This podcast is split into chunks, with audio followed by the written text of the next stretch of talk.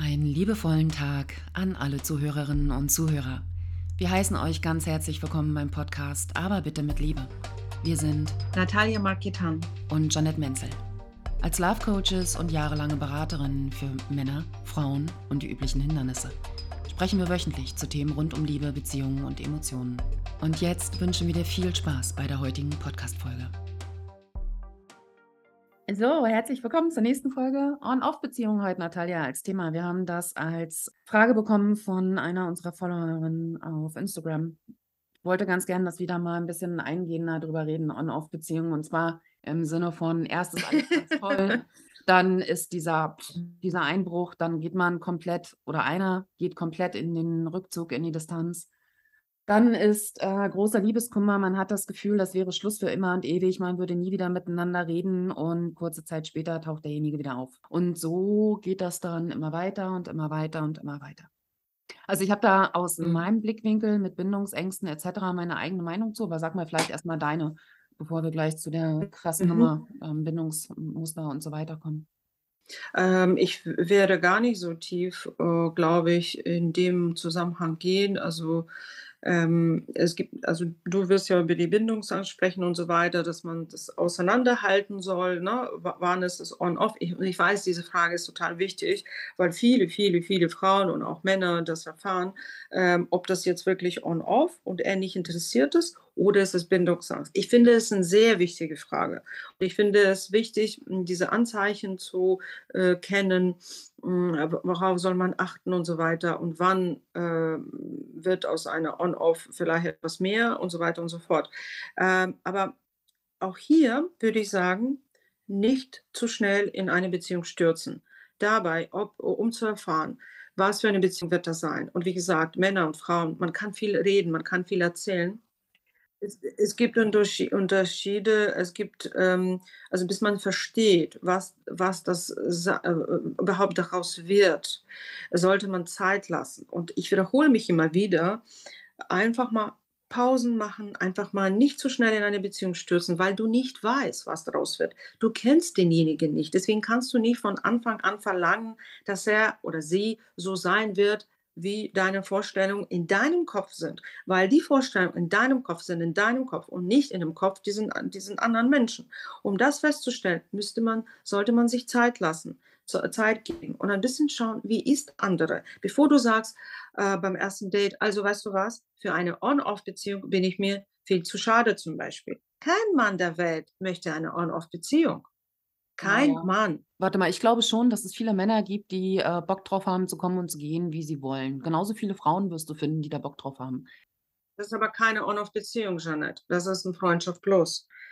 Ne? Genau, und das ist das, ist was ich, was ich meine. Ne? Also ich glaube, man muss unterscheiden zwischen Menschen, die eine Freundschaft plus wollen, ohne irgendeine hm. Verantwortung, emotionale emotionales Commitment und so weiter. Und dann gibt es On-Off-Beziehungen, also quasi zwei Partner, die aufgrund verschiedener Dynamiken ja. und, und Merkmalen in so einem Konstrukt sind, was sich nennt On-Off-Beziehung. Richtig. Und das ist wichtig zu unterscheiden. Entweder ich weiß es ganz genau, aus verschiedensten Gründen, weil ich mich jetzt nicht binden will, weil ich keine Lust, weil ich andere Sachen, mit anderen Sachen beschäftigt bin, keine Lust auf eine tiefere Bindung mit späterem Heiraten oder wie auch immer. Das wäre so eher so eine Freundschaft plus Variante, dass ich sage, okay, auf eine Affäre, auf eine leichte Verbindung, wie auch immer, bin ich bereit. Aber ich bin nicht bereit für jemanden, der totale Commitment ne, totales Commitment möchte. Und ähm, solche Sachen können dann auch am Anfang erwähnt werden.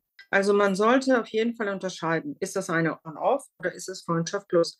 Freundschaft Plus ist es, wenn ich keine feste Bindung möchte und das weiß ich.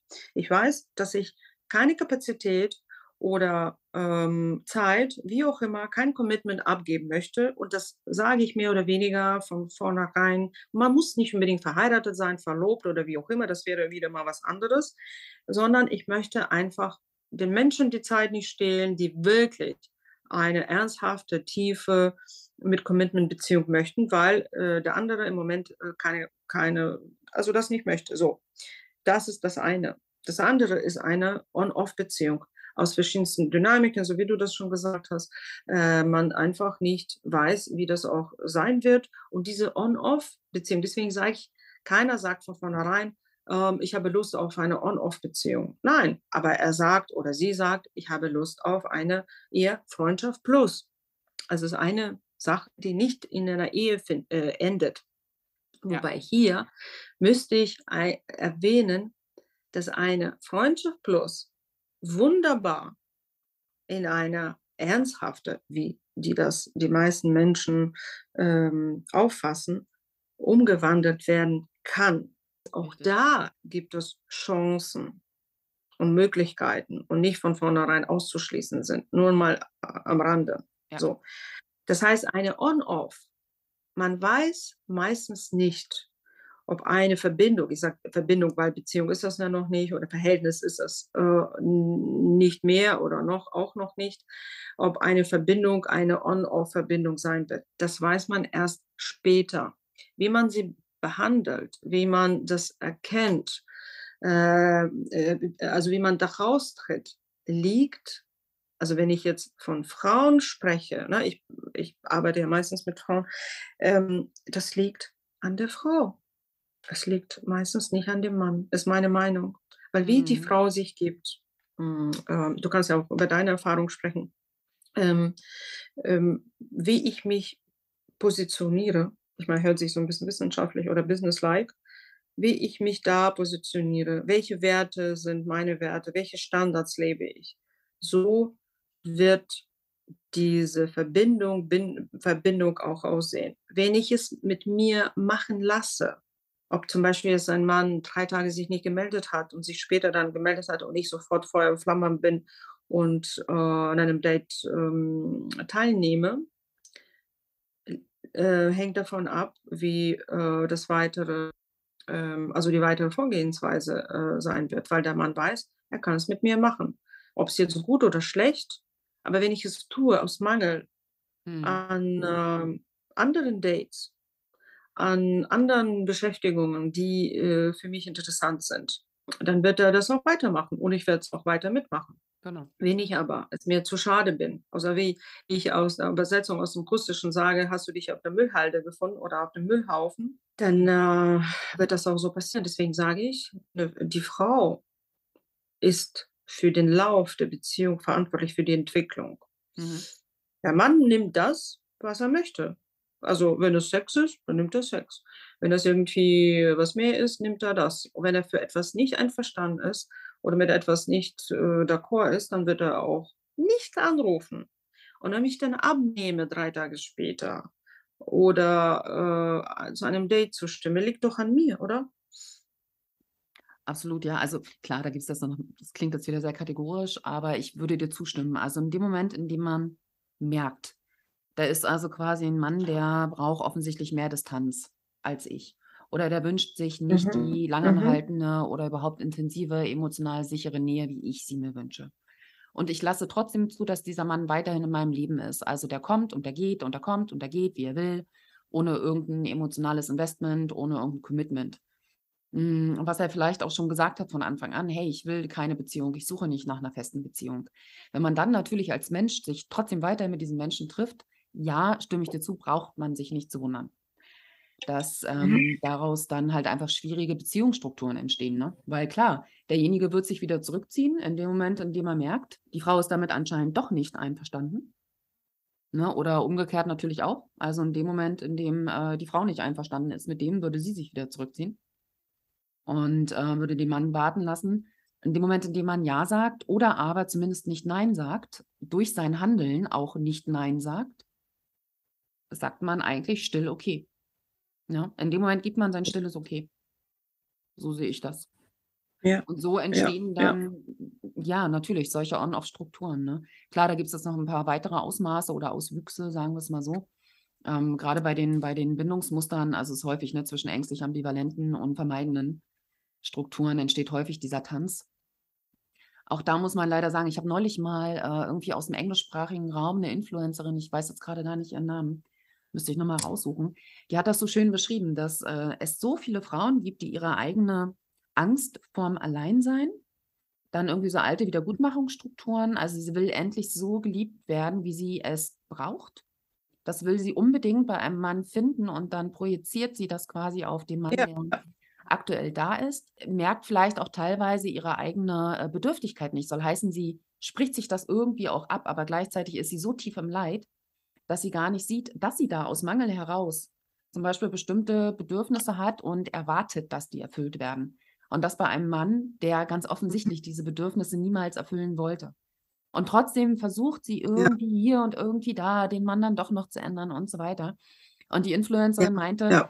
Ähm, so sinngemäß sagte sie, das ist wie, als wenn du einen Autounfall hast, den du nicht geplant hast, logischerweise. Ja, als, als, als hättest du quasi einen Autounfall und das Auto fängt Feuer und du bleibst mittendrin sitzen.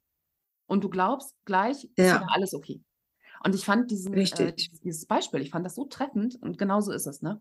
Wenn man weiß, man wünscht sich etwas anderes und man bleibt trotzdem in der Situation, die einem schlecht tut, dann wird sich höchstwahrscheinlich wenig ändern, wenn man selbst nicht etwas ändert oder selbst nicht in die eigene Veränderung geht oder zumindest in die Reflexion, sodass sich etwas verändern könnte. Und wenn der, wenn, wenn ja. das Gegenüber nicht reflektiert genug ist, beziehungsweise aufgrund seiner eigenen Bedürfnisse und Grenzen auch keine Kommunikation darüber wünscht, kein, ähm, keine Veränderung möchte, ja, der ist zufrieden damit, was. Also das ist das, was er gerade braucht. Ja. Bleibt einem nichts übrig, als sich zurückzuziehen. Ne? Also so müsste es eigentlich laufen. Hoffen, ja, du siehst, wie der ist. Du mhm. siehst, wie er mit dir umgeht. Du mhm. siehst, wie sein Kommunikationsverhalten ist. Und trotzdem bleibst du da und hoffst oder bringst ihn dazu, mit dem ihn irgendwie überreden zu müssen oder erklären. Du erklärst ihm, wie du funktionierst. Du überredest ihn dazu. Du diskutierst mit ihm, obwohl du siehst, wie sein Verhalten ist und hoffst und bleibst da weiter in dieser, äh, in dieser Konstellation und hoffst, dass er sich ändert. Hm. Ich finde, es ist manipulativer, weil viele zum Beispiel, ne, viele Frauen sagen, ja, aber wenn du da nicht antwortest und den ganzen Tag und so weiter, das ist ja manipulativ oder irgendwelche Spielchen. Okay, das sind Spielchen. Was ist aber das?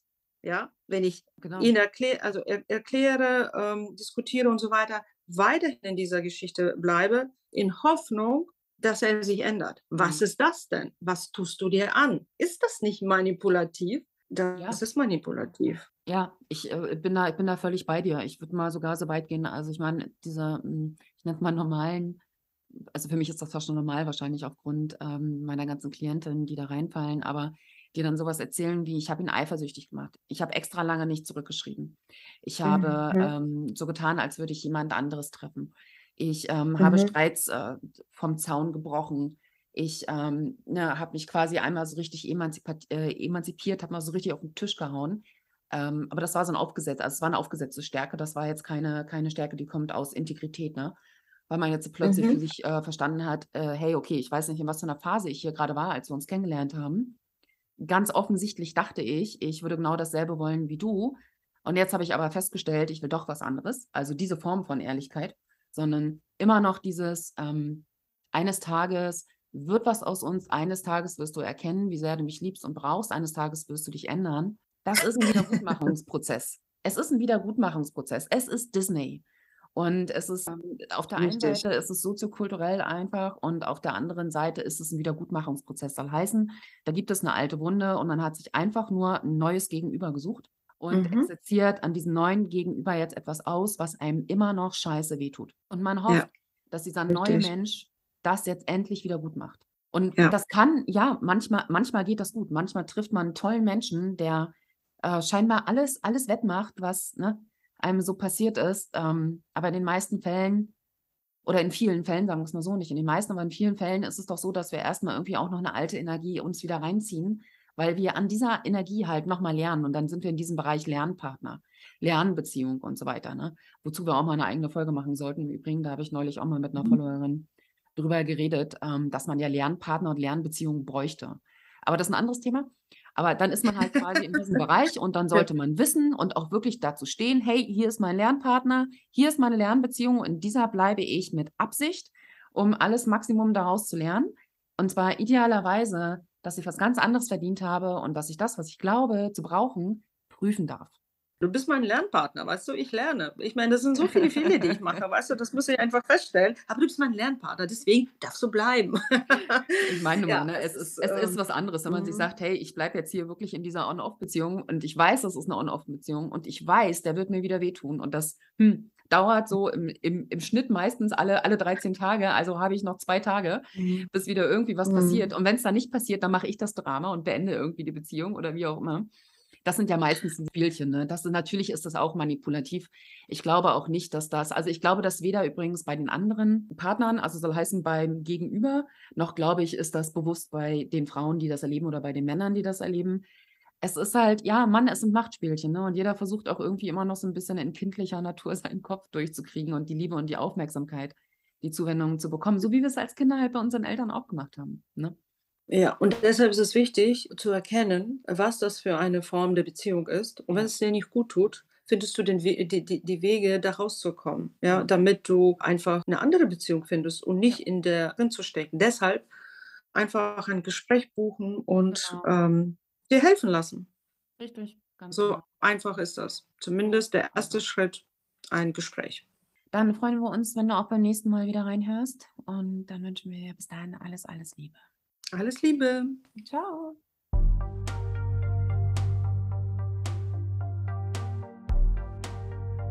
So viel zu Natalia und mir, zumindest für heute.